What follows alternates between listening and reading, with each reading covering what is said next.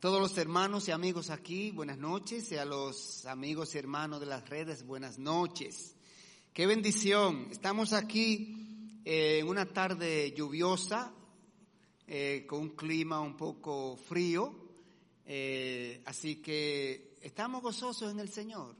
es una bendición estar aquí en su casa y poder disfrutar ¿verdad? De, un tiempo de comunión con el Señor y ser bendecido con estas alabanzas y contemplar a los hermanos a quienes amamos en el Señor.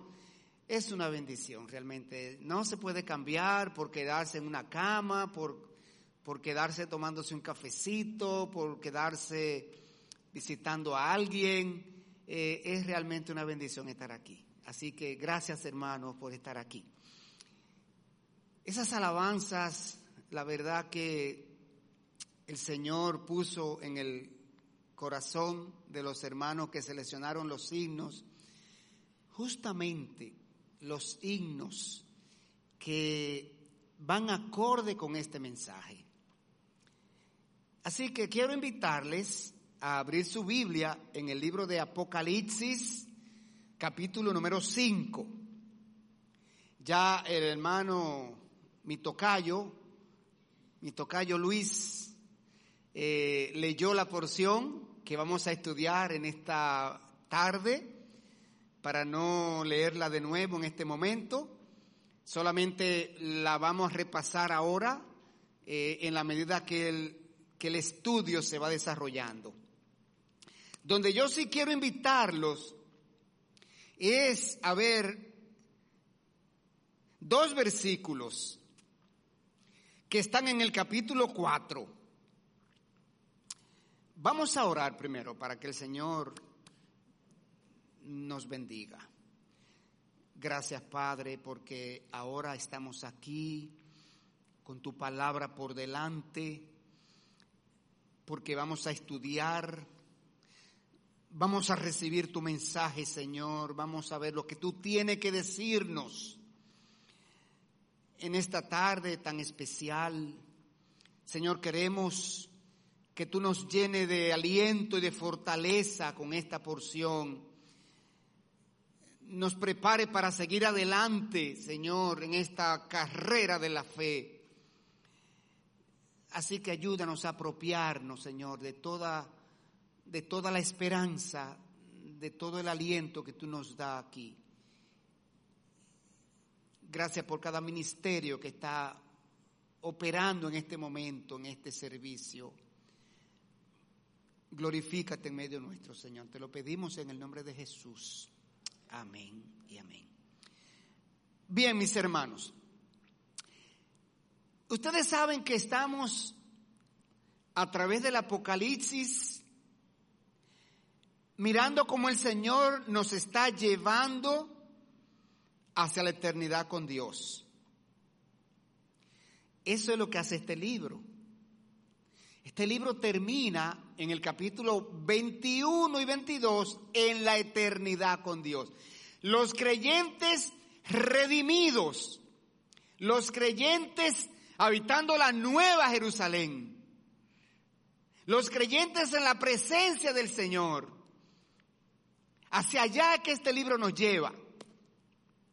Y este libro se escribió para los creyentes, para alentarnos, animarnos a seguir viviendo la vida cristiana que agrada a Dios, a seguir llevando adelante esta carrera de la fe, apropiándonos de los instrumentos y de la fortaleza que Dios nos da para, para seguir de manera victoriosa hasta el final. Y ya vimos los primeros tres capítulos, donde el Señor se presentó en el capítulo 1 con el mensaje, capítulo 2 y 3, el Señor mostró las siete cartas a las iglesias, donde el Señor señalaba las cosas que quiere que nosotros como iglesia corrijamos y las cosas que Él quiere que fortalezcamos ya nos apropiamos de esas cosas. Vimos que cada iglesia tenía una debilidad y el Señor la señaló y dijo lo que hiciéramos, fortaleciéndonos en las debilidades, haciéndonos más fieles. Ahora en el capítulo 4, Dios presenta una adoración celestial, donde los 24 ancianos y los cuatro servivientes rinden una adoración al Señor. Pero yo quiero leer con ustedes el, el versículo 1 y 2, porque no vamos a estudiar el capítulo 4, pero sí el 5. El capítulo 4, allí, como parte de la revelación que Dios le está haciendo al apóstol Juan para escribir el libro, el apóstol Juan recibe una invitación a subir, a subir en espíritu al cielo. Y lo que yo quiero, hermano, es que todos nosotros, todos nosotros, subamos con el apóstol Juan en espíritu al cielo. Vamos a hacernos de cuenta que acompañaremos al apóstol Juan en el llamado que le van a hacer para él ver el escenario que se le va a mostrar. Así que, capítulo 4 y versículo 1 dice, después de esto miré ¿Después de qué? Después de tratarlo de las siete cartas. Miré. El apóstol Pablo miró arriba, miró al cielo. Y mire qué sucede. Y he aquí una puerta abierta en el cielo. El apóstol Juan vio una puerta abierta. Se le abrió una ventana en el cielo. Y mire qué pasó. Y la primera voz que oí, como de trompeta, hablaba conmigo, hablando conmigo, dijo, sube acá, sube acá, y yo te mostraré las cosas que sucederán después de estas. Y al instante, yo estaba en el Espíritu, y he aquí un trono establecido en el cielo y en el trono uno sentado. Ok, hermanos, todos nosotros, hagámonos de cuenta, imaginémonos que hemos subido con Juan en el Espíritu y estamos frente al trono, así como dice él. Y vamos a estudiar ahora el capítulo 5 para ver ¿Qué sucede allí en el trono? Porque el texto que vamos a estudiar nos muestra una gran escena en la cual Dios va a mostrar cómo se va a desarrollar allí algo relacionado con un libro. El pasaje se trata de un libro que está en la mano de Dios el cual es la clave para entender el resto del Apocalipsis. Así que, hermanos, en esta escena que vamos a estudiar, ¿y por qué está esta escena aquí? Porque Dios quiere que a partir de ahora nosotros tengamos otro concepto del Señor Jesucristo. Esa porción está ahí. Para que nosotros tengamos a partir de hoy el más alto concepto del Señor Jesucristo. Para que a partir de hoy nosotros sepamos, así como dijo el apóstol Pablo, yo sé a quién he creído. Yo sé en quién he creído. Que es capaz y suficiente de guardar mi depósito hasta el final. Y entonces, el Señor, Dios quiere alentarnos con esta porción, llenarnos de fe, llevarnos de esperanza, mostrándonos la supremacía de Cristo. la supremacía de Cristo. Jesucristo se destaca en esta escena que vamos a estudiar. Es la figura de mayor dignidad, de mayor trascendencia en el escenario del trono de Dios. Es quien va a tener a su cargo la ejecución de los acontecimientos de los finales del tiempo. Jesucristo es el supremo, el rey de reyes, el señor de señores, el ejecutor de los eventos finales del fin del mundo. Hermanos, y lo que Dios quiere que entendamos es que fuera del Señor Jesucristo no hay un refugio más seguro donde podamos estar los creyentes. Fuera de Jesucristo no hay un refugio más seguro donde podamos estar los creyentes. En Cristo Jesús estamos en las mejores manos. Así que vamos a ver la escena que estudiaremos en esta noche. Pase ahora al capítulo 5. Capítulo 5 y versículo 1. Aquí, este primer este, esta primera parte, estos primeros versículos, tratan sobre la búsqueda de alguien que sea digno de abrir el libro. Pero primero, lo primero que vio Juan, y nosotros vamos a ver ahí, mire el, versículo 1, el portador del libro. ¿Quién porta el libro? ¿En mano de quién está el libro? El versículo 1 dice, y vi en la mano derecha del que estaba sentado en el trono un libro escrito por dentro y por fuera, sellado con siete sellos. En el trono está el Dios Padre, el Dios omnipotente, el Dios creador. Está en el trono. Y dice que en su mano derecha está el libro. De modo que el apóstol Juan ve a Dios y nosotros estamos con el apóstol Juan mirando a Dios, su mano derecha, sosteniendo el libro, para entregarlo a alguien que pueda abrirlo. Y el hecho de que Dios tiene en sus manos el libro indica que Él es el que gobierna todos los acontecimientos de la historia. Él es el supremo del universo. Él tiene en sus manos el destino del mundo. Pero además, el hecho de que el libro esté en sus manos indica que Él está preparado.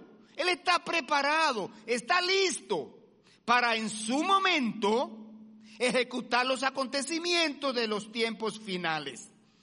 Él está preparado para deshacer la actual creación que se ha contaminado con el pecado y hacer una nueva creación, una nueva creación.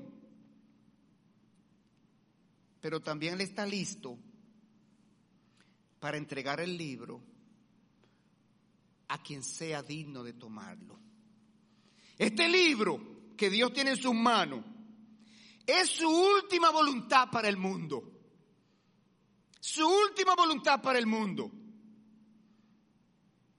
Ese libro contiene lo que Él desea, lo que Él hará, lo que Él hará con las personas que han rechazado al Señor Jesucristo. Ese libro contiene lo que Él hará con aquellos que han aceptado y han adorado al Señor Jesucristo. Mire el versículo que dice, es un rollo. El libro es un rollo de papel papiro. En ese entonces, acuérdense, no se había inventado la imprenta. La imprenta se inventó cuándo? ¿En el año qué? Ajá. ¿No fue 1500? 1700. Ajá, en 1500. ¿Quién fue que lo inventó? Gutenberg. ¿Y el primer libro que se imprimió cuál fue? La Biblia. Perfecto. Pero en este momento, que estamos en el, en el siglo I de la historia después de Cristo, no hay imprenta. Se escribía en papel papiro. Y se escribía allí. Cuando se terminaba de escribir, se enrollaba, ¿verdad? Para guardarse. Entonces, entonces, enrollaban las hojas y las ataban o las amarraban con un hilo con una cinta. Esto es lo que significa que el libro está cerrado. De modo que las páginas estaban escritas de ambos lados, dice el texto. Escrito de ambos lados. ¿Qué significa esto? Significa que Dios tiene mucho que revelarnos. Dios tiene, e, el libro contiene mucha información. Hay muchos acontecimientos que sucederán. Fíjese que esto está en el capítulo 5 y el libro tiene 22 capítulos. Hay 12 capítulos de acontecimientos que sucederán. Hay algo más. El libro está sellado con siete sellos. ¿Por qué siete sellos? Oiga esto. Ese libro es el testamento de Dios. Es su última voluntad. Y en ese entonces, el testamento de una persona requería el testimonio de otras siete personas, que cada una de esas siete personas ponía su sello personal sobre uno de los hilos para sellar ese testamento y solamente podía ser abierto cuando llegara el momento de conocer su contenido. Así que este libro, que está en la mano de Dios, está acorde con la cultura de la época. Así era que se hacía en la tierra. Los siete sellos demuestran que el libro es extenso, ya lo dije. Los siete sellos también muestran que el libro es secreto. Está, está el secreto de Dios. El Señor Jesucristo aquí en la tierra dijo, mi Padre que sabe cuándo es el fin del mundo y lo que sucederá. El Señor Jesucristo dio avances, pero no quiso revelar nada. Dios ha sellado el libro para que no se conozcan los acontecimientos hasta que llegue el fin de los tiempos. El hombre no debe, no puede conocerlo hasta que Dios mismo los revele. Es un libro que fue referido en el Antiguo Testamento. Mire, Ezequiel, en el capítulo 2 y versículo 9, dice, y miré y aquí una mano extendida hacia mí y en ella había un rollo de libro y lo extendió delante de mí y estaba escrito por delante y por detrás y había escritos en el endechas y lamentaciones y ayes. Daniel en el capítulo número 12 versículo 8 dice y yo oí, mas no entendí. Y dije, Señor mío, ¿cuál será el fin de estas cosas? Él respondió, anda Daniel, pues estas palabras están cerradas y selladas hasta el tiempo del fin. Ese libro había sido referido en el Antiguo Testamento. Ese es el libro, el testamento de Dios lo que va a pasar en los finales del tiempo, en los capítulos del 6 en adelante, de ese libro que estamos hablando, en el versículo 2 ahora, la proclamación de la búsqueda, versículo 2. y vi un ángel fuerte que pregonaba gran voz. ¿Quién es digno de abrir el libro y desatar sus sellos? Eso fue lo que dijo el ángel. Ahí está la voz del ángel. Ahí está. Juan ve ese ángel tan fuerte, tan fuerte que podía gritar por todo el universo. ¿Quién es digno de abrir el libro y desatar sus sellos? Se está haciendo un llamado aquí. Se está haciendo una invitación pública a cualquiera que se considere digno de tomar el libro de la mano del, del, Señor que está en el trono y desatar el sello. Y esto indica cuán supremo y majestuoso es Dios. Está por encima de todas las criaturas, tanto del cielo como de la tierra. Tanto que había que emprender esa búsqueda para encontrar a alguien que fuera capaz de acercarse a Él y llevar adelante su voluntad. Versículo 3. ¿Qué muestra el versículo 3? El versículo 3 muestra el fracaso de la búsqueda. La búsqueda fracasó. Mire el versículo que dice. Y ninguno, ni en el cielo, ni en la tierra, ni debajo de la tierra, podía abrir el libro, ni aún mirarlo. ¡Guau!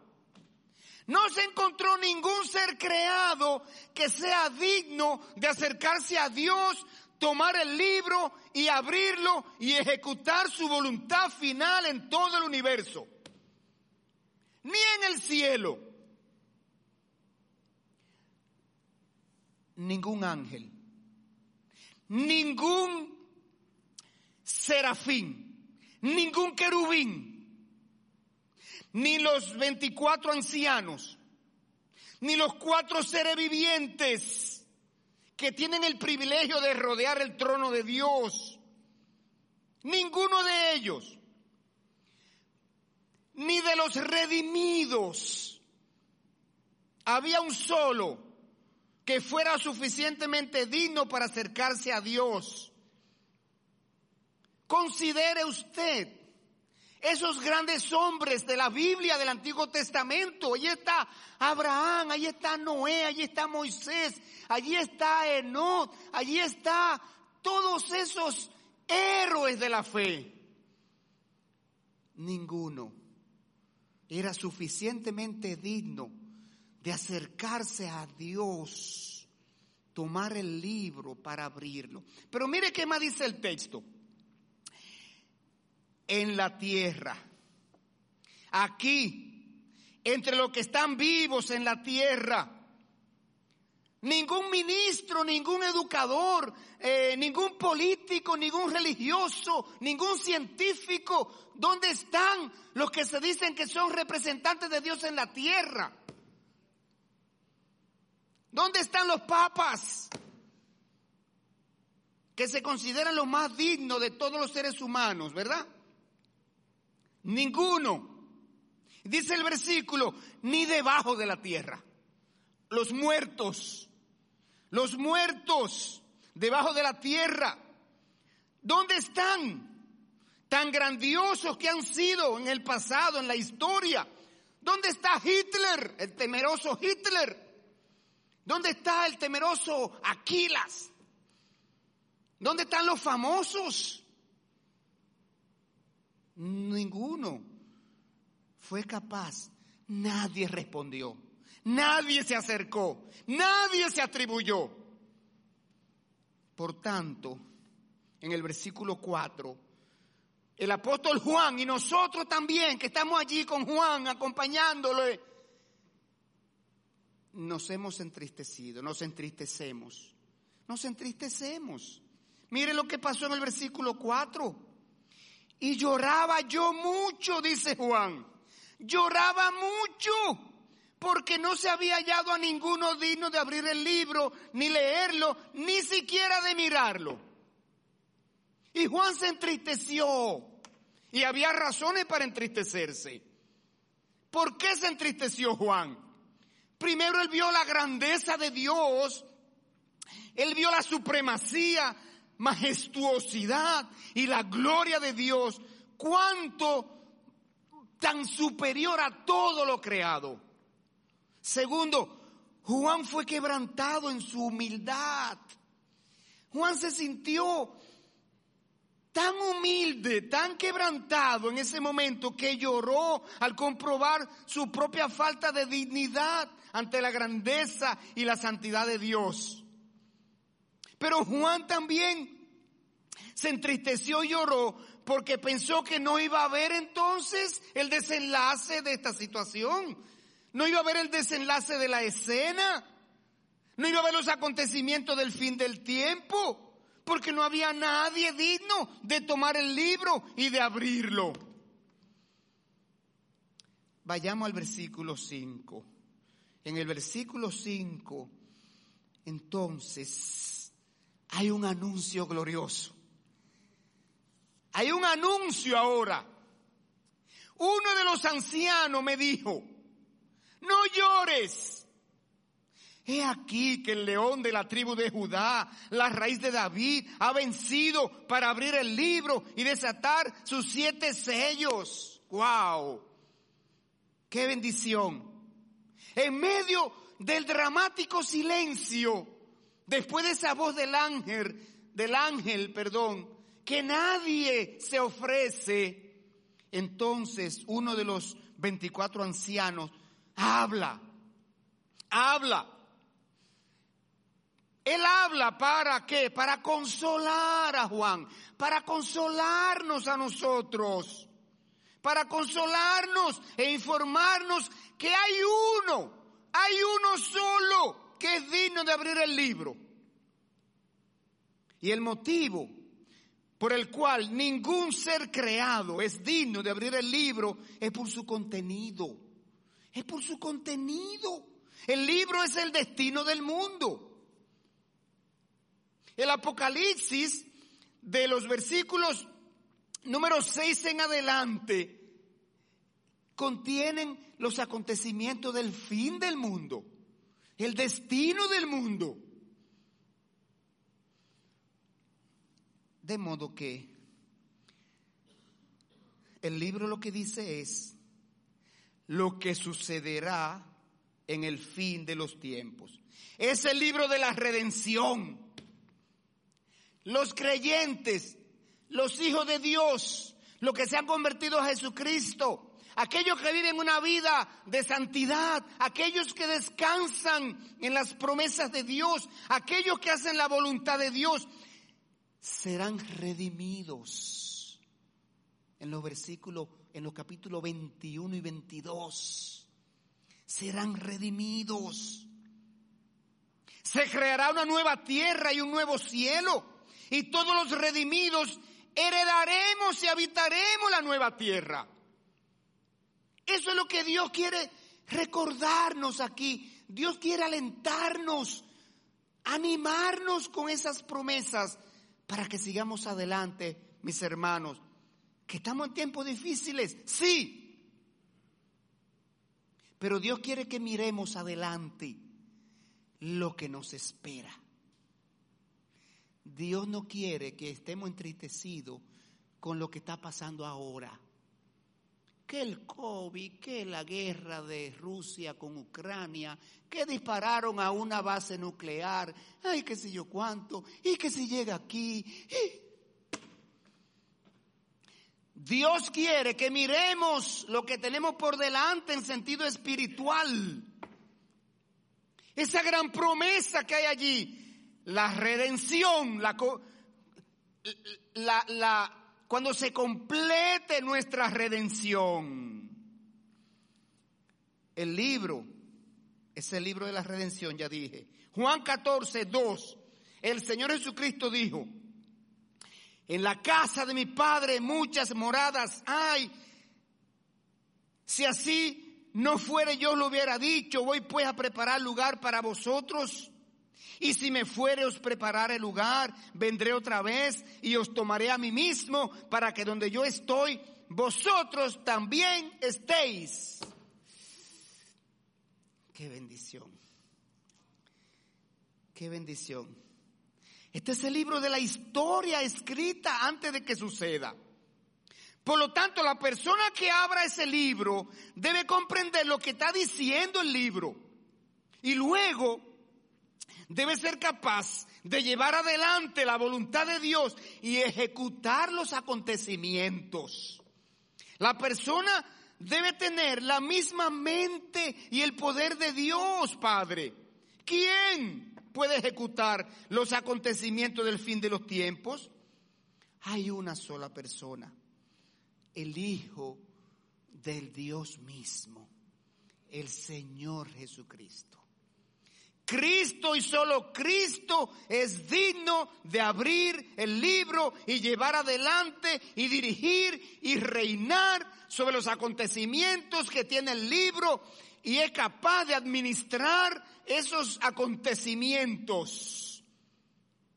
Mire cómo Juan el Bautista se refirió. Mire, si usted busca en su Biblia, en el, en el, en la concordancia, la cantidad de veces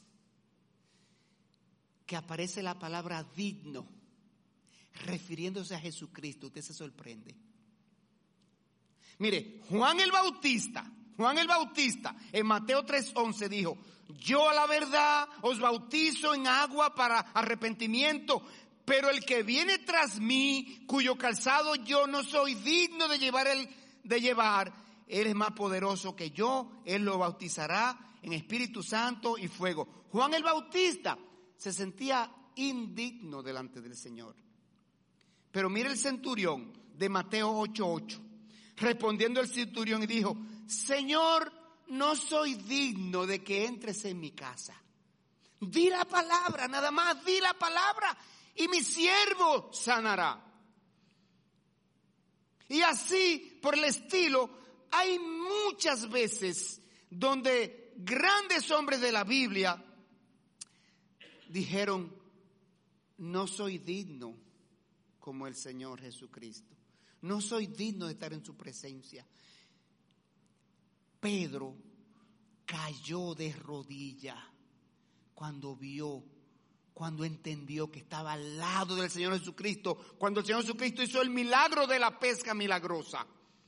Y así por el estilo. Pero ¿para qué está esto aquí? Hermanos, los creyentes no debemos temer a nada en este mundo.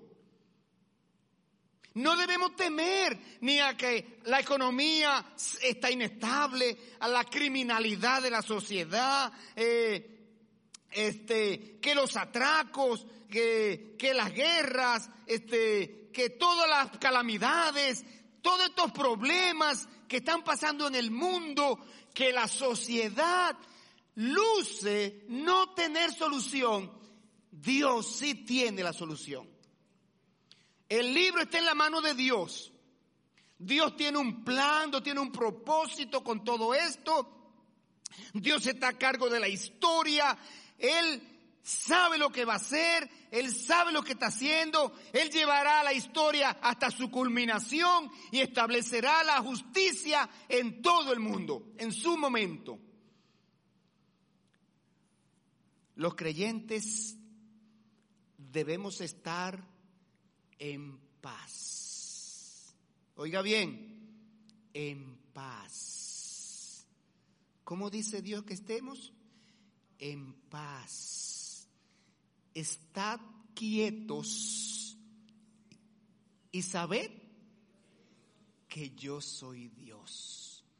Él tiene el control. Él sabe lo que está haciendo. Él sabe hasta cuándo estaremos aquí.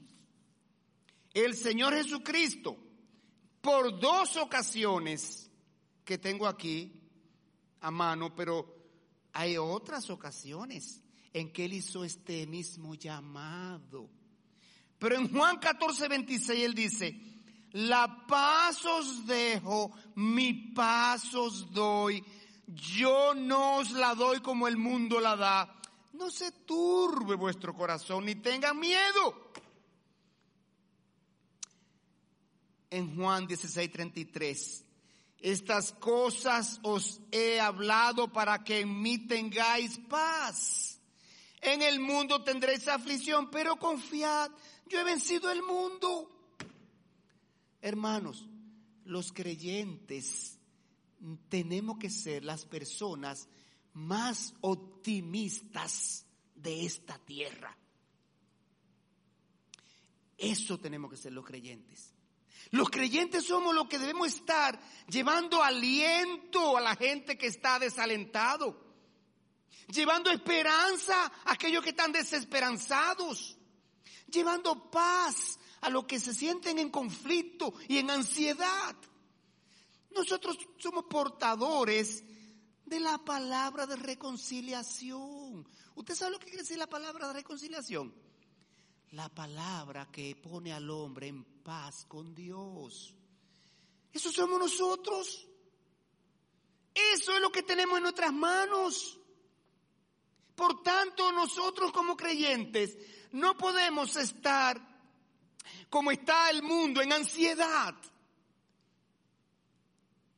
Estemos en paz, confiado, haciendo lo que nos corresponde hacer y esperando en la voluntad de Dios.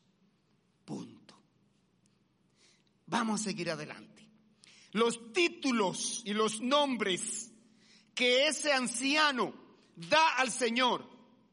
Juan, no llores, que aquí hay uno capaz de abrir el libro, digno de abrir el libro. ¿Quién es él? Es el león de Judá. Dice, el león de Judá, dice el texto. Y ese es el título del Mesías. Él es el miembro más fuerte y poderoso de la tribu de Judá. Judá era la tribu más fuerte de la tribu de Israel. Y Dios profetizó a través del mismo Jacob, profetizó en el 49, 9 del Génesis, Génesis 49, 9. Oiga, dice allí Jacob cuando está bendiciendo a cada uno de sus doce hijos, le está diciendo la bendición, el destino, el significado de cada uno de ellos. Y a Judá él le dice, cachorro de león, Judá, de la presa subiste, hijo mío, se encorvó, se echó como león, así como león viejo. ¿Quién lo despertará? No será quitado el cetro de Judá, ni el legislador de entre sus pies, hasta que venga Silo. Hasta que venga Silo. Y a él se congregarán los pueblos. ¿Sabe quién es Silo? El que reina. Busque la palabra en internet. El que reina. ¿Sabe quién es el rey de reyes señor de señores? El Señor Jesucristo. Hasta que venga Jesucristo. De modo que Judá, el hijo de Jacob, era un cachorro de león. Porque el león rey de la selva es el Silot, el Señor. Ese es el, el león. Judá era un cachorro de león.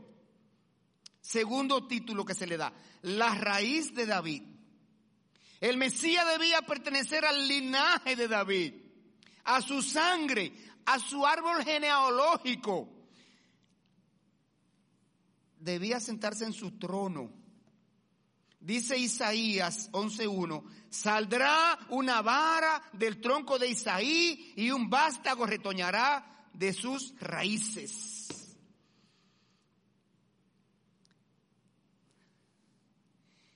Y dice también el anciano sobre Jesucristo. Él es que ha vencido y ha conquistado. ¿Qué cosa conquistó Jesús? Él en la cruz del Calvario venció el pecado, venció la muerte, venció la maldad de este mundo. Él fue un hombre que vivió 33 años sin cometer pecado. Por tanto, él venció qué? La maldad y la pecaminosidad de este mundo. Pero él venció algo más. Él venció a Satanás y a sus demonios. Él venció el infierno. Él estuvo en el infierno. Durante los tres días que estuvo muerto debajo de la tierra. Así que Él es el que ha vencido. Pasemos al versículo número 6. Y ahora viene la visión del Cordero. Prepárese, que ahora sí vamos a ver al Señor. Ahora Dios va a permitir por primera vez que ojos humanos vean al Señor Jesucristo glorificado en el cielo, en su esplendor, majestad, en toda su gloria, con toda su belleza, con toda su luz. Dice el versículo 6 y 7, y miré. El anciano dijo, no llores, aquí hay uno, aquí, aquí hay uno. Y dice Juan, y miró, ¿quién es?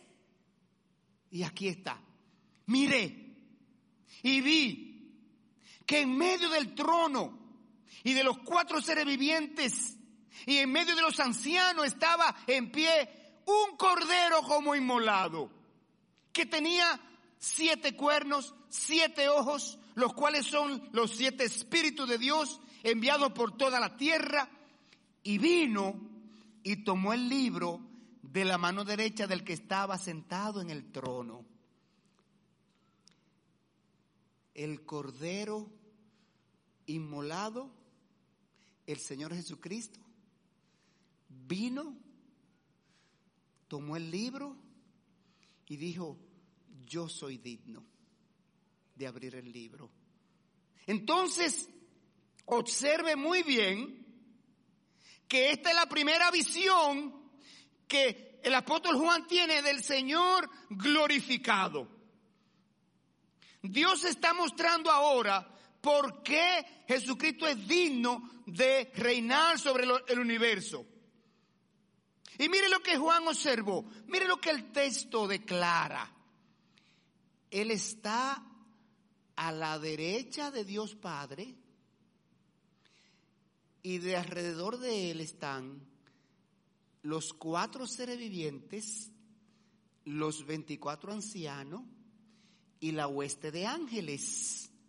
Entonces, el Señor Jesucristo es el centro de la escena celestial. Él está justo frente al trono de Dios. Él está rodeado por las por los seres celestiales. El Señor Jesucristo es la persona más preeminente del escenario. Ese es nuestro Salvador. Hermano, hermana, ese es nuestro Salvador. En ese es que hemos creído. A ese es que hemos confiado nuestra alma. En ese es que esperamos. No dice Filipenses 3:20, nuestra ciudadanía está en el cielo, de donde también esperamos al Señor Jesucristo, quien transformará este cuerpo débil en la gloria y semejanza de su cuerpo. A ese que esperamos, hermanos. No hay otra mano más segura donde podamos estar que la del Señor Jesucristo. No hay un refugio más estable en el que podamos estar que en el del Señor Jesucristo. Por esa razón, en el versículo 8 al 10 se produce una gran alabanza. Eso es lo que se ve para terminar la porción. Y observe esta alabanza. Mire, nunca antes ni después se va a ver una alabanza de esta naturaleza. A lo largo de todo el Apocalipsis no se vuelve a ver una alabanza como esta. Vamos a leer el versículo 8 a 10. La adoración, primero por parte de los seres vivientes. Siempre en la Biblia nosotros vemos que en el cielo, en el cielo, en el trono de Dios, todos los seres que Dios ha creado, solamente se mencionan cuatro seres vivientes, 24 ancianos, querubines, serafines y ángeles de menor categoría.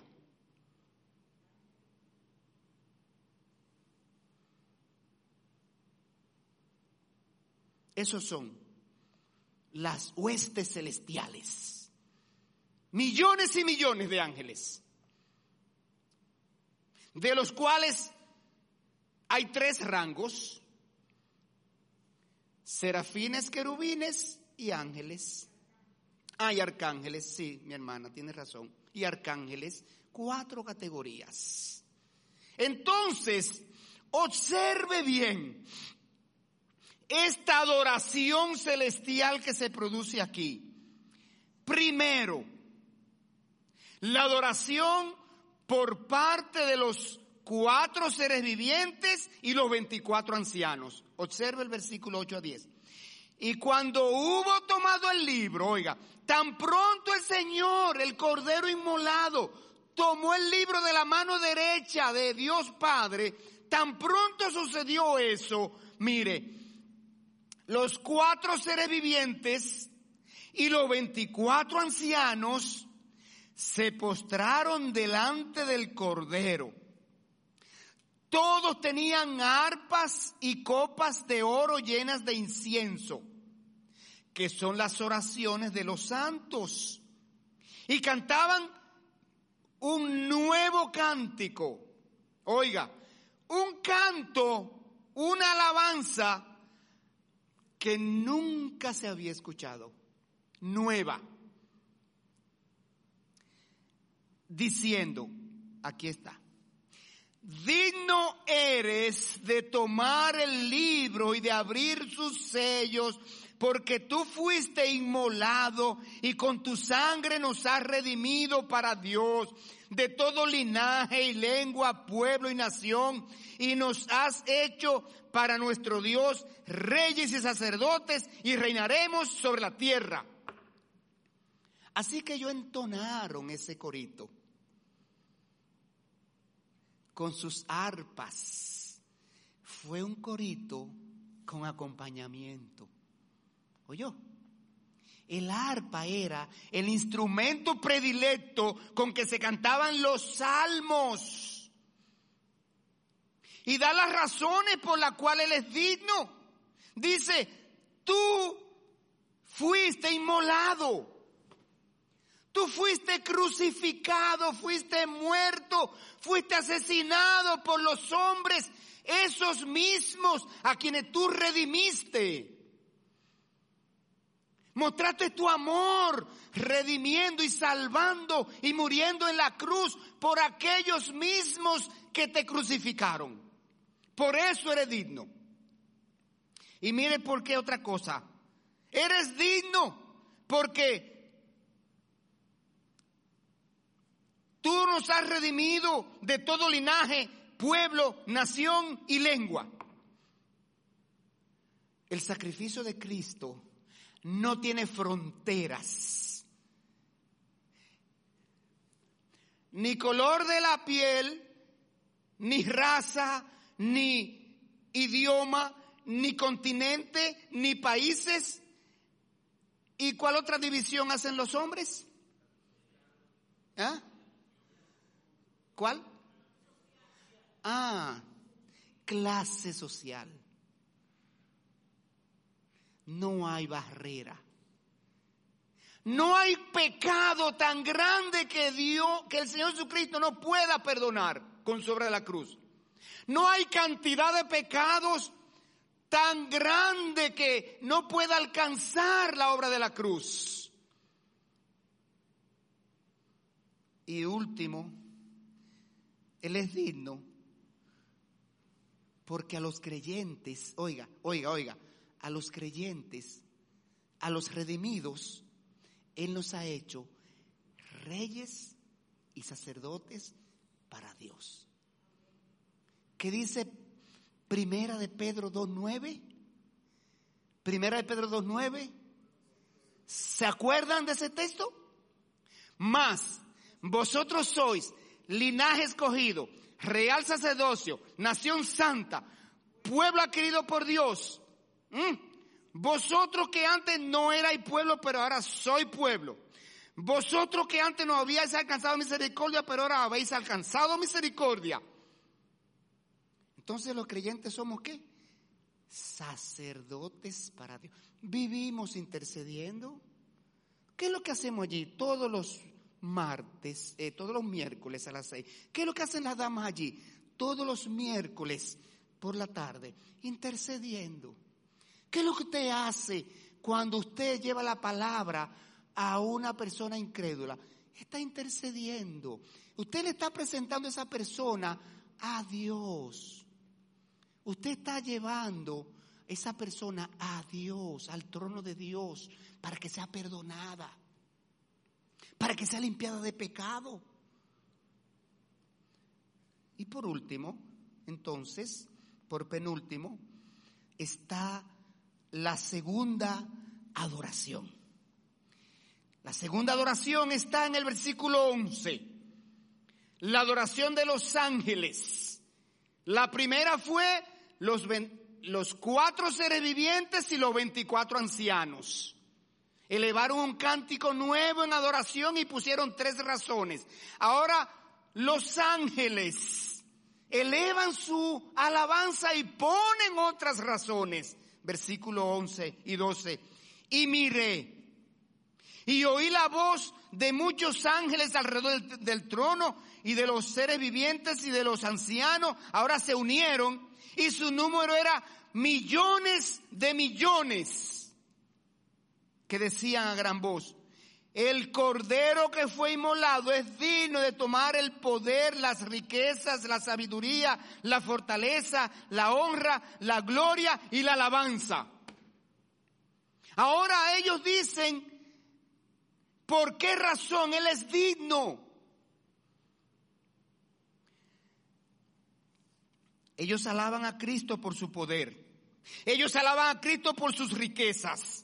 Dice el 2 Corintios 8, 9, porque ya conocéis la gracia de nuestro Señor Jesucristo que por amor a vosotros se hizo pobre siendo rico para que vosotros con su pobreza fueseis enriquecidos. Lo adoraron por su poder. ¿Qué dijo Jesucristo en Mateo 28, 18? Jesús se acercó y les habló diciendo, toda potestad me dada en el cielo y en la tierra. Por tanto, id y hacer discípulos a todas las naciones. Ellos alabaron a Cristo por su sabiduría.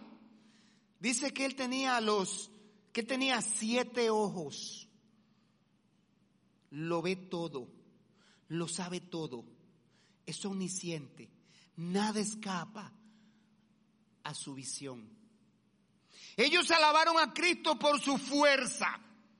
Él tiene fuerza infinita, la misma fuerza de Dios. Todo lo que tiene que hacer es pronunciar una palabra y su voluntad es cumplida. Ellos alabaron a Cristo por su honor. Él es el Hijo de Dios, que posee la misma naturaleza de Dios, la majestad eterna y soberana, el Creador y sustentador del universo. Ellos alabaron a Cristo por su gloria. Él es la gloria, la majestad suprema del universo, tan glorioso que su gloria brilla más que el sol. Dice el Apocalipsis capítulo número 21 que en la nueva creación no había necesidad de luz, porque el Cordero es su luz. El Señor Jesucristo ilumina la nueva Jerusalén. Y alaban a Cristo por su bendición. Oiga, toda Jesucristo es el canal de todas las bendiciones espirituales que Dios da al creyente. ¿Se acuerdan de Efesios 1.3? ¿Cómo dice? Bendito sea el Dios y Padre de nuestro Señor Jesucristo, que nos bendijo con toda bendición espiritual en los lugares celestiales en Cristo Jesús.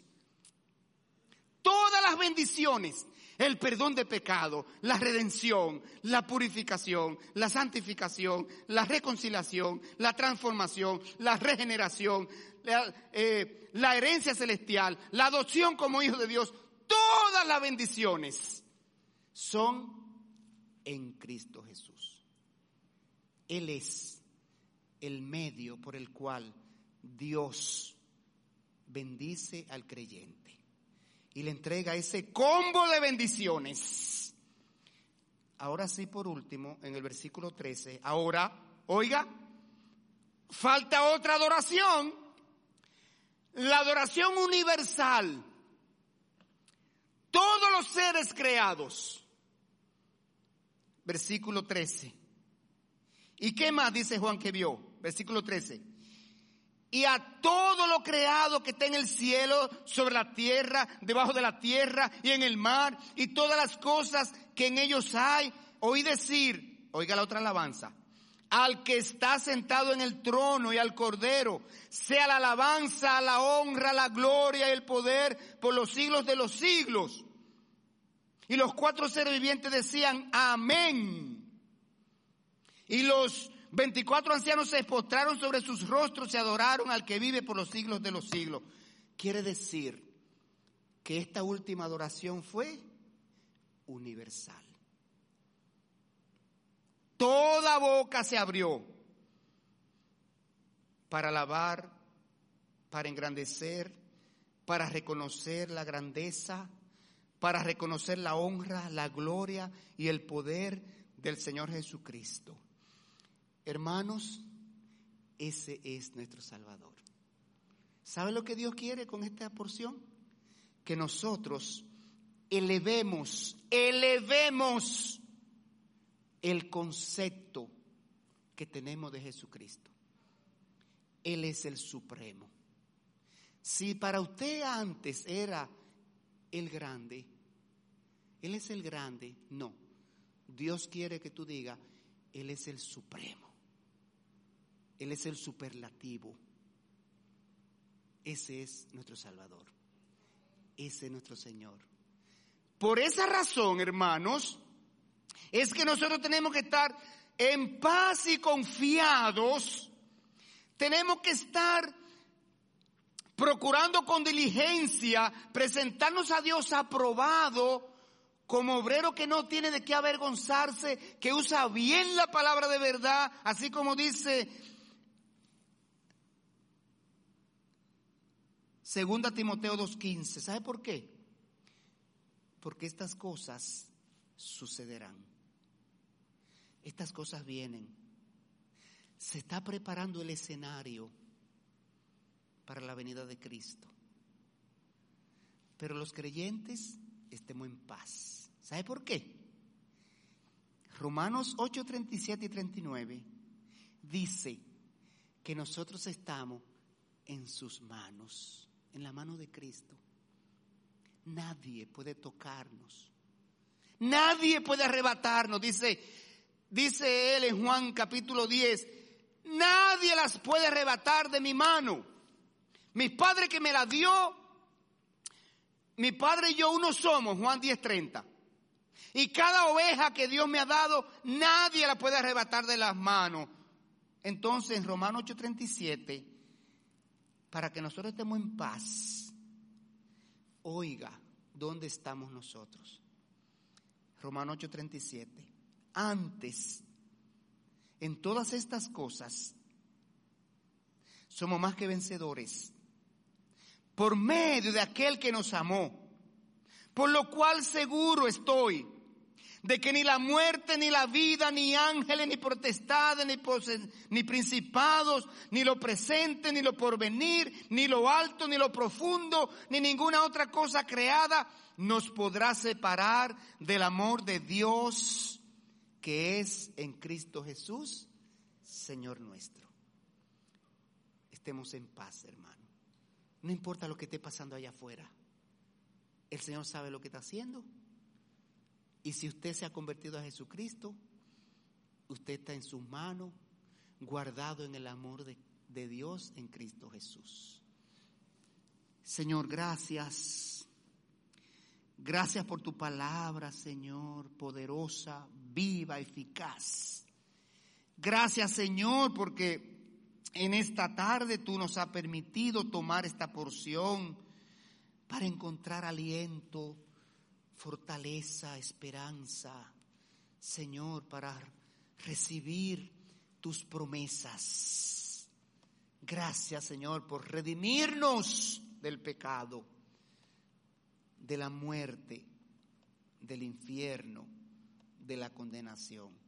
Gracias por tu obra de la cruz. Señor, ten misericordia de todos aquellos que todavía no han creído en Jesucristo para salvación. Si alguna persona sin Cristo todavía está escuchando este mensaje o lo escucha en el futuro, sepa usted que Dios lo ama, que Cristo murió por ti para salvarte, para cubrir la deuda de tus pecados, para tomar esa carga de pecados tuyo y clavarlo en la cruz y dejar saldada tu deuda con Dios. Tú solo tienes que recibir esa oferta de perdón que Dios te ofrece. Recibe a Jesucristo como Señor y Salvador para tener salvación y vida eterna. Ese es el amor de Dios. Él lo manifestó obrando en acciones. Así que hay esperanza para ti. Hay promesas para ti también. Apropiate de ellas oh Señor, esta tu palabra cayó en los corazones. Hazla germinar en tu tiempo y en tu voluntad, Señor. Te lo pedimos en el nombre de Cristo. Amén.